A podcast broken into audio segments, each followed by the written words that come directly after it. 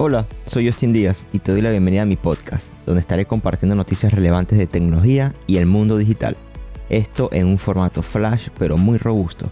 Empezamos con lo trending pues.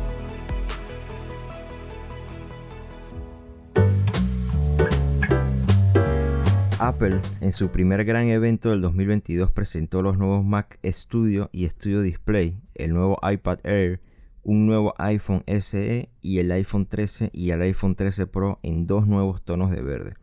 Hoy te hablaré acerca del Peak Performance, que fue el primer evento de Apple del 2022.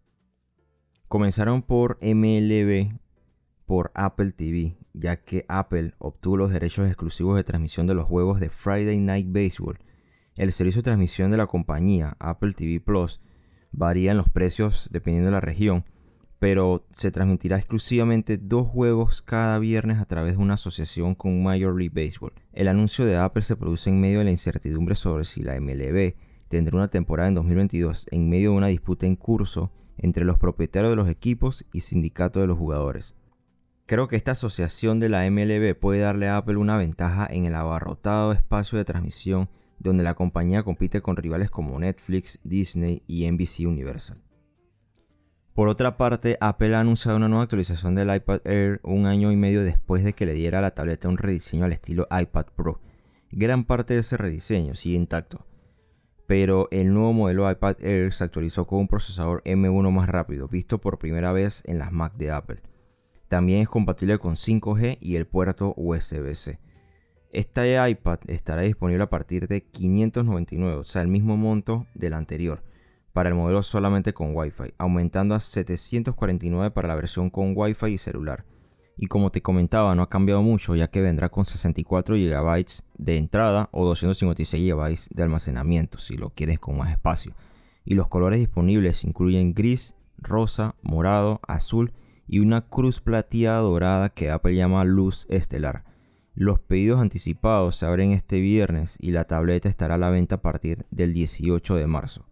Por la parte de los iPhone, ellos agregaron un iPhone SE de tamaño pequeño y de bajo costo, así es como lo denominan, que es tan bueno que nos hace cuestionar todo el concepto de teléfonos de más de mil dólares y se actualizará para este 2022. Este SE de tercera generación actualiza el modelo de 2020 agregando 5G junto con el A15 Bionic en la serie iPhone 13. Este iPhone mantiene su factor de forma pequeña y su pantalla de 4.7 pulgadas, junto a algunos biseles gruesos que son directamente del 2017. Más bien yo lo veo como si fuera un remake del iPhone 8.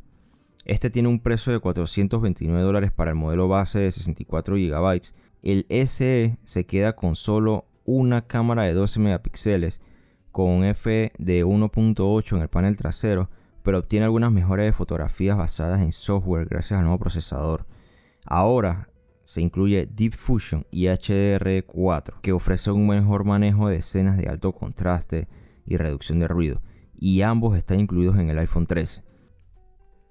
Bueno, este iPhone mantiene la clasificación IP67 de resistencia al agua y aún incluye un sensor Touch ID para desbloqueo biométrico. Y bueno, Apple llamó al vidrio del panel frontal y posterior del teléfono que es el vidrio más resistente en un teléfono inteligente. Ok, entonces el del iPhone 13 cuando lo vendieron en octubre, septiembre del año pasado, comentaron lo mismo, pero este que es más barato porque es el más resistente del mercado. La cuestión es que los pedidos anticipados comienzan este viernes 11 de marzo y el iPhone SE se enviará el 18 de marzo. En la misma línea de iPhones, la línea del iPhone 13 estará disponible en verde, mientras que los teléfonos Pro vendrán en un verde alpino y esto podrás reservarlo desde el viernes 11 de marzo y estarán disponibles desde el 18 de marzo.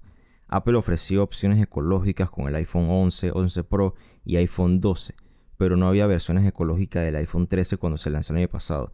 Los nuevos greens, la verdad que se ven muy bien.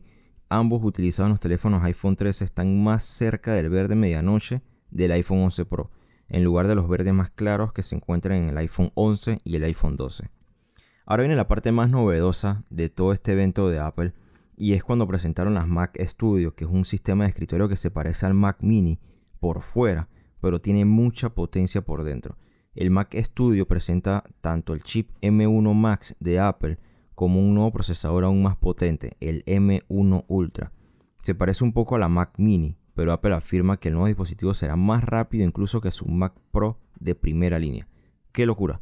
El chasis de este aparato mide 7.7 pulgadas por 3.7 pulgadas y Apple en, el evento confirmó que encaja perfectamente en la mayoría de las pantallas y permanecerá silencioso bajo cargas de trabajo pesadas.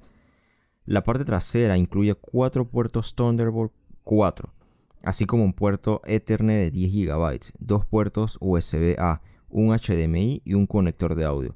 También es compatible con Wi-Fi 6 y Bluetooth 5.0.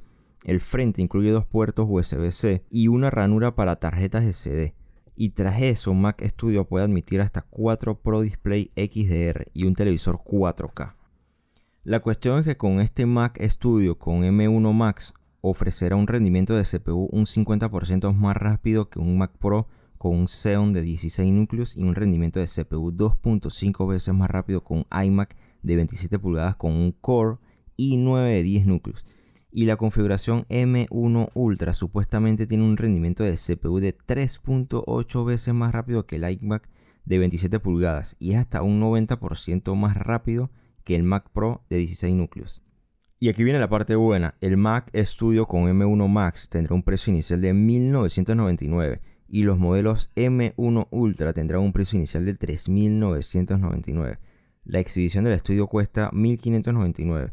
Todos los productos están listos para reservar desde ya y se enviarán el 18 de marzo.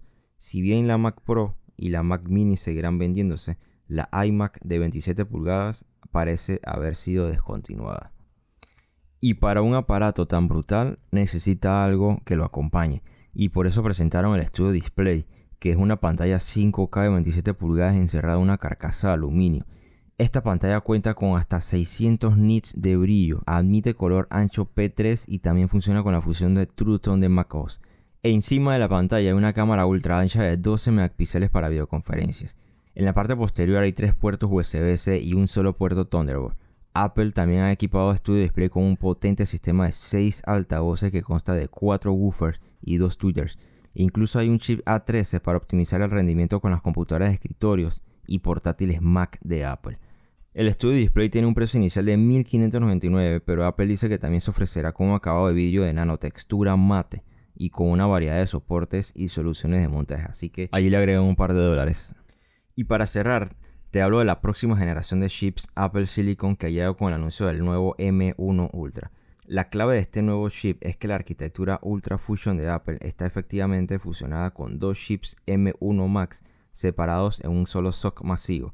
Gracias a esta conexión entre procesadores de 2.5 TB que ofrece el M1 Max, esa edición le permite a Apple duplicar prácticamente todas las especificaciones de su chip M1 Max en el M1 Ultra.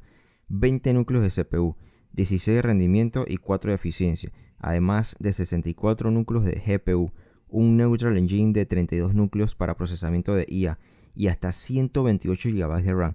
En total, Apple dice que el M1 Ultra ofrece 8 veces el rendimiento del M1 normal. El M1 Ultra está haciendo su debut con la nueva computadora de escritorio Mac Studio de la que te comenté hace un momento.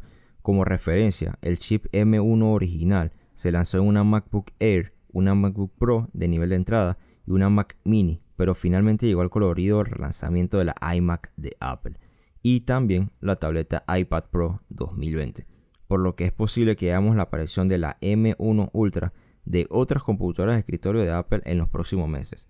Así que como ya sabes cómo cierro esto siempre, amanecerá y veremos.